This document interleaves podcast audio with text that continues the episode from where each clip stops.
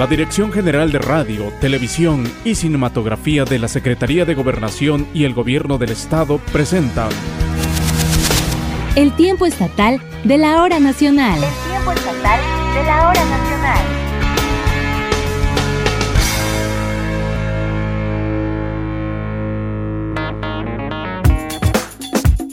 Amigas, amigos, muy buena noche. Bienvenidos a la emisión 148 del tiempo estatal de la hora nacional. Les saluda Esteban Hinojosa Rebolledo. Y yo soy Susi Cruz, acompañándote de este lado, Esteban. Vaya que sí, guardando la sana distancia. Así es, Susi. Mi compañera Susana Cruz Andrade es productora y locutora del corporativo radiofónico ASG. Aquí le damos la bienvenida en este espacio de las y los oaxaqueños. Por primera vez, Susi, estamos de estreno contigo. Qué gusto que nos acompañes esta noche. Así es, muchísimas gracias, Esteban y pues el placer es todo mío. Es un privilegio compartir micrófonos en esta noche de domingo, arrancando el mes de octubre, por cierto. Así que pues muchísimas gracias por la invitación y bienvenidos al tiempo total de la hora nacional.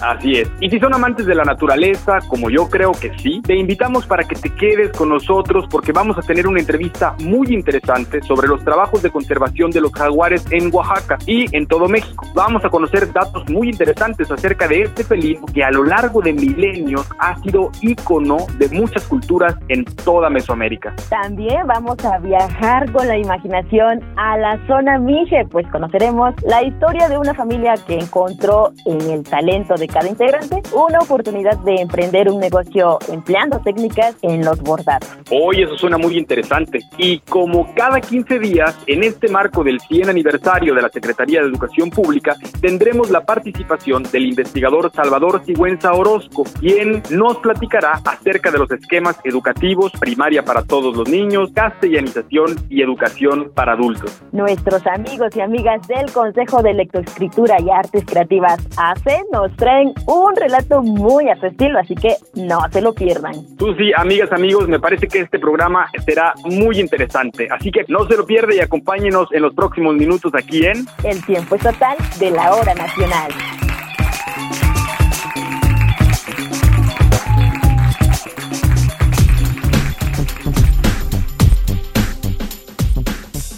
Susi, fíjate que estamos iniciando el mes de octubre muy bien, con una gran noticia, al menos para muchas familias de artesanas, artesanos, productores, en fin, para todas y todos los creadores de Oaxaca que hacen enormemente rico este estado. Pues el pasado 28 de septiembre fue anunciado el lanzamiento de la marca Hecho en Oaxaca, una iniciativa del gobierno del estado junto con el gobierno de México para garantizar el origen y la calidad de más de 29 mil productos oaxaqueños que son emblemáticos, que identifican la identidad a nivel nacional e internacional, pero que además son sustento de miles de familias de esta entidad. Así es, Esteban, amigas y amigos que nos escuchan. Les comentamos que esta marca hecho en Oaxaca permitirá certificar por su origen y calidad los productos emblemáticos del Estado, evitar el plagio y dar el valor agregado a artículos de micro, pequeñas y medianas empresas, pues otorgando de forma gratuita un certificado que permita a las empresas ostentar este distintivo en sus productos.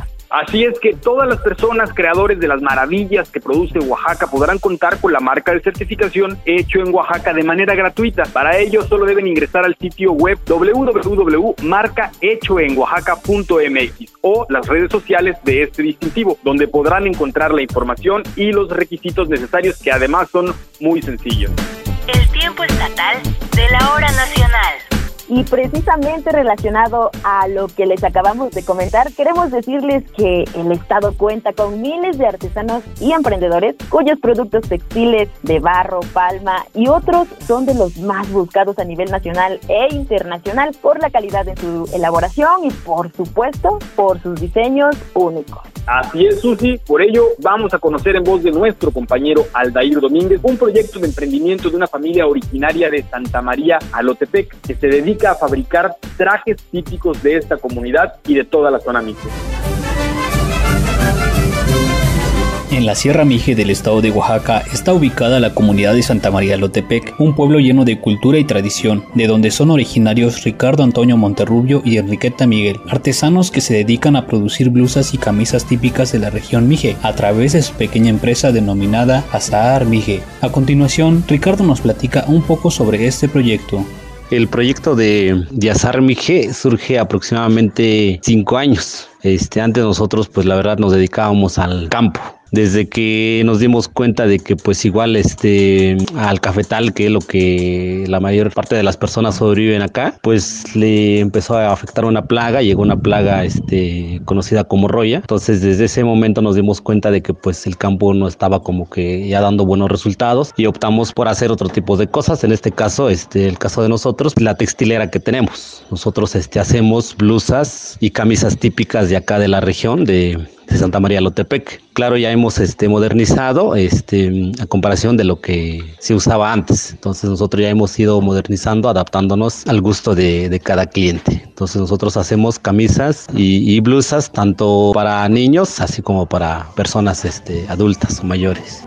Asimismo, a lo largo de estos cinco años, Ricardo nos cuenta cómo ha sido su experiencia dentro de esta profesión. Pues nosotros tratamos de seguir innovando acá en el, en el taller, este, seguir mejorando más que nada. Hemos tenido este, errores, pero de esos errores igual hemos estado aprendiendo muchas cosas. Nosotros tratamos de mejorar cada día, hacer cosas nuevas, hacer este, más que nada prendas bonitas, prendas al gusto del cliente. Pues una invitación general a, a los que aún todavía no este, conocen de, de nuestros productos, pues igual lo hagan con nosotros. Estamos para atenderlos, estamos para este, cual, cualquier prenda que gusten, igual estamos para, para atenderlos. Nosotros estamos igual en la espera de más clientes y seguir, seguir trabajando del diario. Cabe señalar que Azahar Mije cuenta con varias opciones para adquirir sus productos, así como diversos modelos ideales para todo el público. El taller está ubicado aquí en, este, en la comunidad de Santa María Lotepec, Mije. La mayoría de los clientes pues igual nos han contactado a través de, de vía WhatsApp al 951-276-4804. O igual tenemos una página este, en el Facebook como blusas y camisas típicas a Sarmige. Igual por ahí nos pueden contactar y nosotros igual este cada vez que junto pedidos, pues igual me doy la oportunidad de ir a la ciudad de Oaxaca a entregar en cualquier cualquier punto. Pero pues igual también hacemos envíos a, a otros estados por si a alguien le interesa. Sin duda alguna, Azahar Mije es una buena opción para que la gente pueda adquirir la ropa de esta población y de la región Mije. Para el tiempo estatal de la hora nacional, Aldair Domínguez estatal de la hora nacional. Como cada 15 días tenemos la participación del investigador Salvador Sigüenza Orozco. Él, a lo largo de este 2021, pues nos ha compartido una serie de cápsulas acerca de la educación pública en Oaxaca, la formación de las instituciones de educación y muchos datos de interés en este rubro. Así es, estoy muy agradecido con el investigador Salvador Sigüenza por su gran trabajo, que de verdad nos ha enseñado muchísimo acerca de la importancia que tiene esta centenaria institución para nuestro país. Y esta noche nos platicará acerca del impulso que se dio en el año de 1970 en el Estado, la integración de importantes programas que coadyuvaron para fortalecer el aprendizaje de las y los niños oaxaqueños específicamente. Vamos a escucharlo. Apunte sobre la educación pública en Oaxaca. Sobre la educación pública en Oaxaca.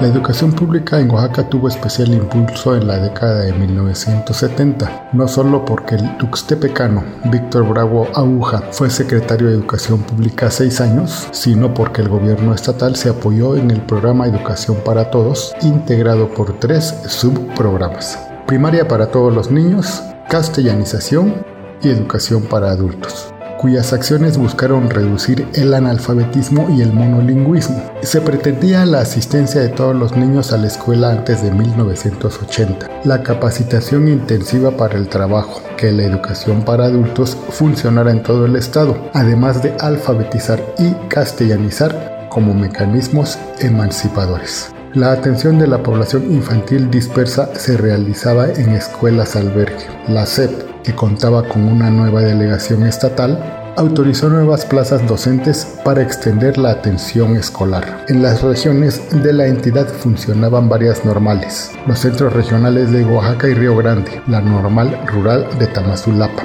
la urbana en Ixtepec y las experimentales de Tepozcolula, Putla, Cacahuatepec y Tlahuitoltepec. Al final de la década se fundó la Escuela Normal de Educadoras.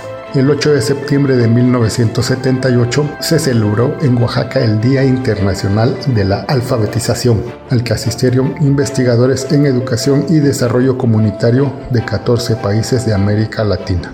Al siguiente mes comenzó en el Atao el Subprograma Nacional de Castellanización. En 1980 se logró la cobertura total de la demanda real en primaria. Se incrementó la planta magisterial con 4.000 profesores normalistas. Los libros de texto gratuitos se distribuyeron mediante cuatro centros. El Consejo Nacional de Fomento Educativo CONAFE creó poco más de mil plazas de instructores comunitarios.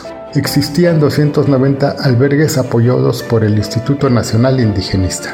Debido a que la educación básica se incrementó a 10 grados, a partir de ese año la educación secundaria recibió más atención. Había 244 secundarias en diferentes modalidades, generales, telesecundarias, para trabajadores, agropecuarias, forestales, pesqueras. Se esperaba cubrir por completo la demanda educativa del nivel en 1982. La educación media superior y superior, enfocada a la enseñanza técnica, se impartía en nueve bachilleratos industriales y en dos institutos regionales. La instrucción agropecuaria en 11 centros de estudios tecnológicos y el bachillerato pesquero en un centro de estudios de ciencias y tecnologías del mar. El gobierno estatal planteó establecer el Colegio Nacional de Educación Profesional Técnica, CONALEP, para preparar profesionales técnicos e incorporarlos al mercado laboral y actividades productivas. La educación superior se integraba con tres tecnológicos regionales, tres tecnológicos agropecuarios, la Universidad Pedagógica Nacional, la Escuela Normal Superior Federal, la Universidad Autónoma Benito Juárez y la Universidad Regional del Sureste. Soy Salvador Sigüenza Orozco. Esta es una colaboración desde el Centro de Investigaciones y Estudios Superiores en Antropología Social Unidad Pacífico Sur para el tiempo estatal de la hora nacional. El tiempo estatal de la hora nacional. La charla en el tiempo estatal.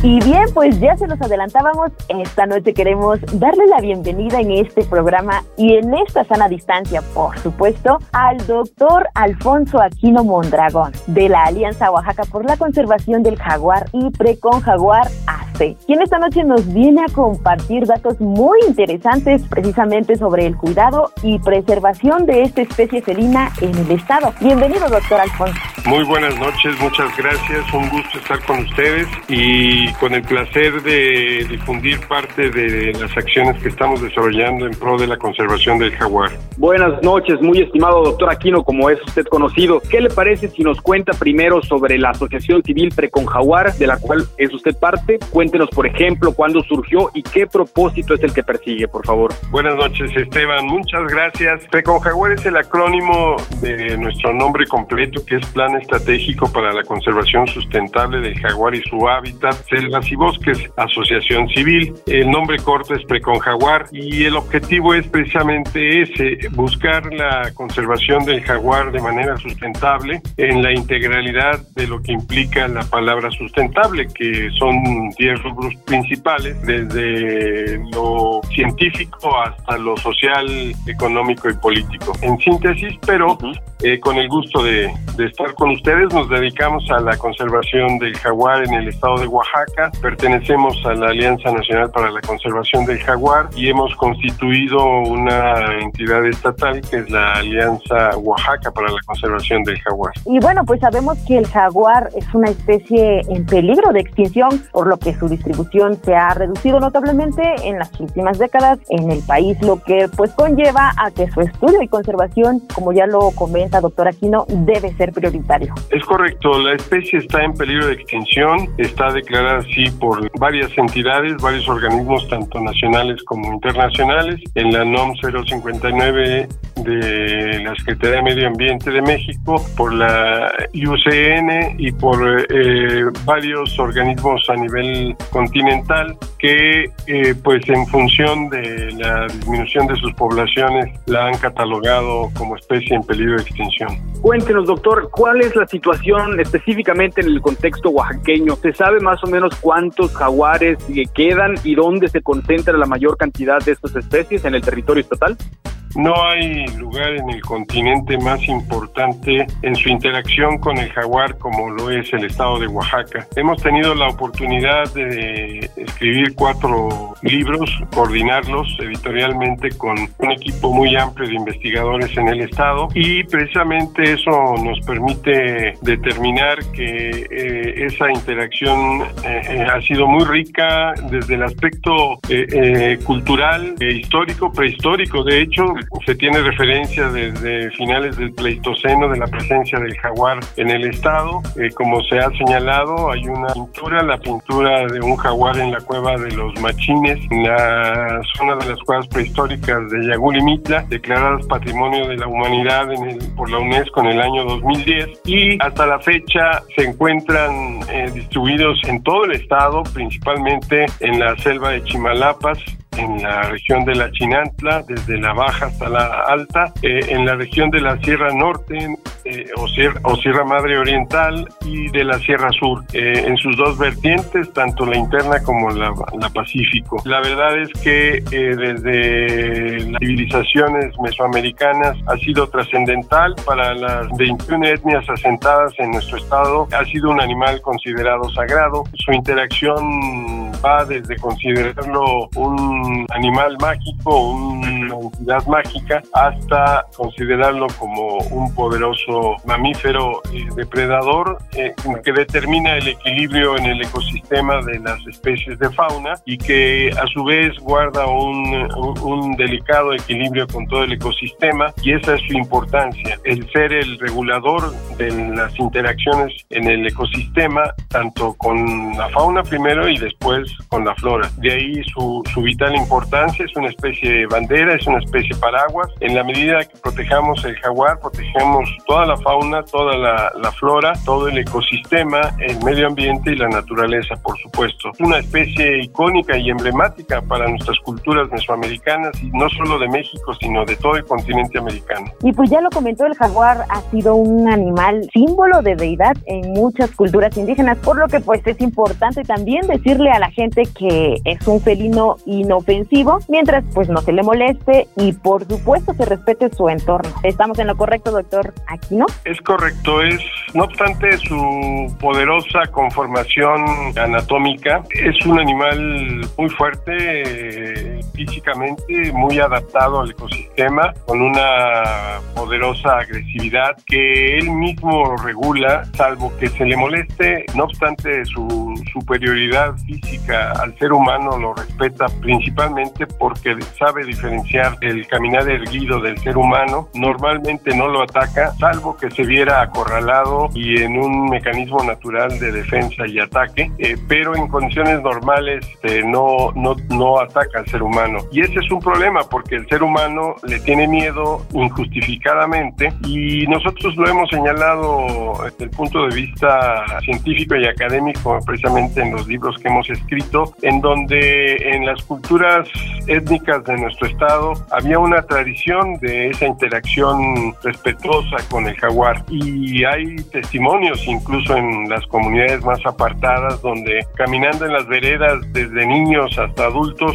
y ancianos el jaguar eh, muchas veces eh, se deja ver. No interactúa negativamente sino que a veces se coloca por el frente rodea a las personas y después las ubica por atrás pero el objetivo es no tener miedo caminar normalmente, no correr y seguir con naturalidad. No obstante, algunos reportes de, de, algunas interacciones negativas con el jaguar, esto es más que nada por el miedo o por situaciones este, que no son normales, pero generalmente eh, precisamente ese es el detalle, el jaguar eh, tiene una nobleza que manifiesta precisamente en su respeto al ser humano. Doctor, me imagino que las comunidades indígenas juegan un papel fundamental en la conservación y me imagino también que una llevan una coordinación muy cercana con los trabajos que realizan ustedes. Sí, es correcto. El 80% de la tenencia de la tierra en nuestro estado corresponde al sector social, ejidos y comunidades. Y efectivamente, y aprovecho este medio para agradecer profundamente el trabajo de conservación de los recursos naturales que hacen nuestras etnias. Reconozco eh, esa gran labor. Sé que en muchos de los casos es producto de la experiencia, primero de no, no haberlo hecho eh, y después de darse cuenta de que ante esa negatividad se han visto afectados ante la falta de agua principalmente y en ese proceso de reflexión recuperan sus bosques, recuperan su agua y precisamente eh, ante esas experiencias la gente ha entendido que lo mejor es conservar los recursos naturales, todos, desde el bosque, la selva, el agua, la pureza del aire, los parajes, el paisaje y precisamente conservar y mantener un aprovechamiento sustentable. De hecho, nuestras comunidades indígenas son las que más interactúan positivamente y han sabido manejar sus recursos naturales. Cíclicamente ellos destinan áreas de conservación, áreas de aprovechamiento y las van rotando. Y en ese entendido nosotros estimamos eh, en una de las primeras publicaciones una población de 440 jaguares y a partir de los censos nacionales la estimación ha sido para Oaxaca de 335 para el primer censo y 396 para el segundo censo como parte de los trabajos nacionales que se han realizado eh, eh, por, por, precisamente por el censo nacional del jaguar y sus presas. Y en este sentido es Oaxaca un estado relevante no solo por su población sino por su ancestral manejo de los recursos naturales. Reitero mi reconocimiento al trabajo de las comunidades y de los ejidos, eh, su respeto al medio ambiente, su respeto eh, histórico por el jaguar, esa interacción de solatría y deidad en su momento y actualmente el respeto mutuo que se tienen tanto el jaguar como el hombre. Sabemos también que la tecnología juega un papel muy importante en las actividades de conservación y cuidado de estas especies, pues es fundamental para el rastreo de los jaguares. ¿Qué nos puede comentar al respecto? Normalmente hay un parámetro que determina lo que nosotros eh, conocemos como unidades geográficas para la conservación del jaguar. Generalmente el promedio nacional de un jaguar por cada 100 kilómetros cuadrados. Y no obstante este parámetro que fluctúa en algunas regiones, por ejemplo en la Chinantla media alta, se han logrado tener hasta 5 jaguares en 100 kilómetros cuadrados, lo cual reduciría significativamente eh, el requerimiento de superficie por jaguar en esa unidad jaguar donde nosotros consideramos un macho, tres hembras y tres crías, pero proporcionalmente además se están monitoreando con las cámaras trampas, son unas cámaras especiales que se fijan en lugares estratégicos para, para estar fotocapturando imágenes del jaguar que transita en esos territorios y junto con la fauna asociada a ellos. Sin duda hay mucho que platicar sobre esta especie y pues es importante que todos tengamos la conciencia de preservar nuestro medio ambiente. Si alguien está interesado en conocer más sobre estos trabajos que realizan de conservación del jaguar, ¿dónde pueden obtener más información o ponerse en contacto con ustedes, doctor? Con mucho gusto. Están las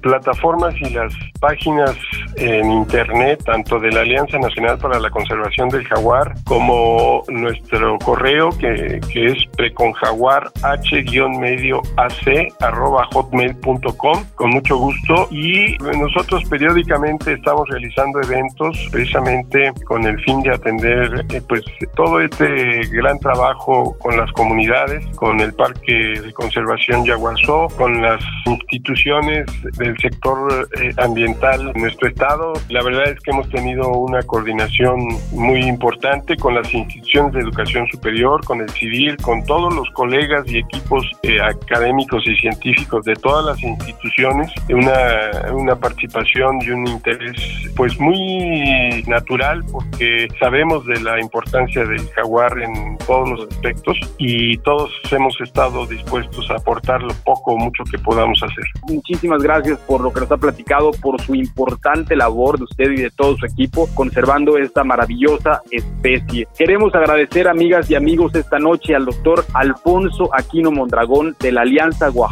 para la Conservación del Jaguar y de Precon Jaguar AC, quien nos compartió esta noche parte de las muchísimas acciones que se tienen que realizar y se realizan para la preservación de esta especie que es ícono de nuestra cultura, sin la cual no tendría sentido muchas de nuestras tradiciones e historia. De nuevo, muchas gracias, doctor. Muchas gracias a ustedes y nuestro agradecimiento a las comunidades, a la gente del campo, que gracias a ellos se conservan los recursos naturales y en específico nuestro jaguar. Buenas noches. Buenas noches. El tiempo estatal de la hora nacional.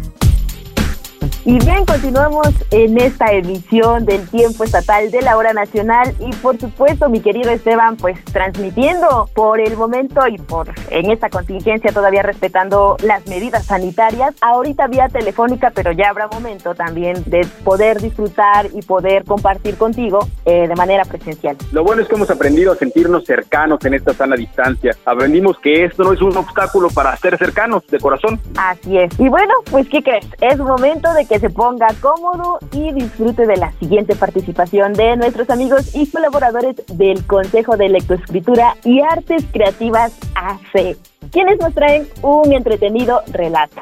Así es, pero antes les comento que el CLEAC es una institución que contribuye a la formación de mediadores de lectura, es decir, estas personas que se encargan de incentivar para que las personas lean con más frecuencia y disfruten de los beneficios de esta maravillosa actividad. Ofrecen diplomados, cursos, talleres y apoyo en diversas actividades. Así que las y los dejamos con su participación de esta noche. Leyendas y susurros de Oaxaca. Leyendas y susurros de Oaxaca.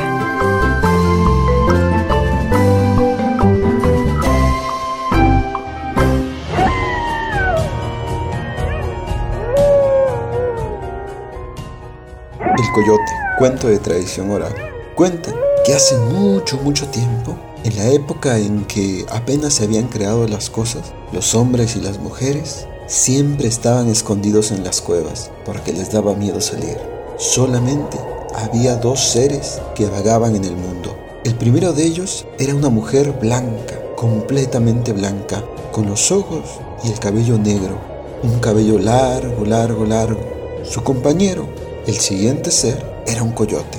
El coyote y aquella mujer vagaban por el mundo todo el día. Recorrían la montaña, los lagos, las lagunas, los campos, siempre juntos. De vez en cuando, la mujer tocaba el lomo del coyote y el coyote era feliz. Sin embargo, un día, cuando el coyote despertó, miró a un lado, miró al otro y se dio cuenta que la mujer no estaba. Su compañera había desaparecido. La buscó por todos lados, de un lado para el otro. Como loco la buscó, pero no la encontró. Cuando fue cayendo la tarde y comenzó a aparecer la noche, fue entonces que la vio. Estaba ahí, en lo alto de la luna. El lobo quiso encontrarla de nuevo, así es que subió al pico más alto de la montaña. Y ahí brincó lo más alto que pudo, pero no la alcanzó. Lo intentó otra vez, pero tampoco, sin éxito. Y así una y otra y otra vez. Pero por más que brincaba, por más alto que saltaba, jamás la podía tocar. Desde entonces, cuentan que el coyote le aúlla triste y desesperado a la luna cada vez que la mira. Es por eso que siempre en las noches de luna llena escuchamos a los coyotes aullar. Y colorado colorín, esta leyenda llegó a su fin.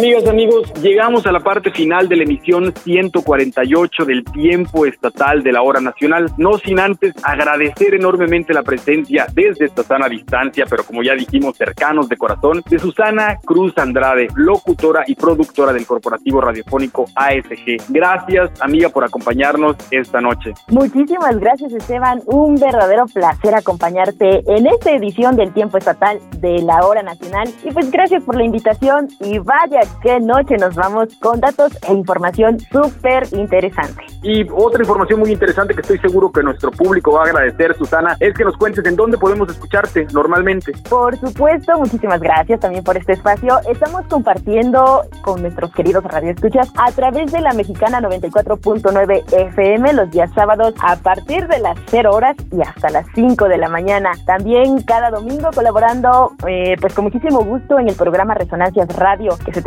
por esta misma estación, la mexicana, de 8 a 10 de la mañana. Así que los esperamos y pues gracias Esteban. Hasta la próxima. Y mi nombre, amigas y amigos, es Esteban Hinojosa Rebolledo. A nombre de Francisco Vallejo Gil, Ted Gabriel Ruiz, Mayra Santiago, Dagmar Velázquez, Rosalía Ferrer Torres, Aldair Domínguez, Doris Romero y Jessica Pérez, el equipo de producción del programa, les deseamos una muy buena noche y por supuesto un mes de octubre muy exitoso. Nos escuchamos el próximo domingo aquí en esta misma señal. Hasta entonces.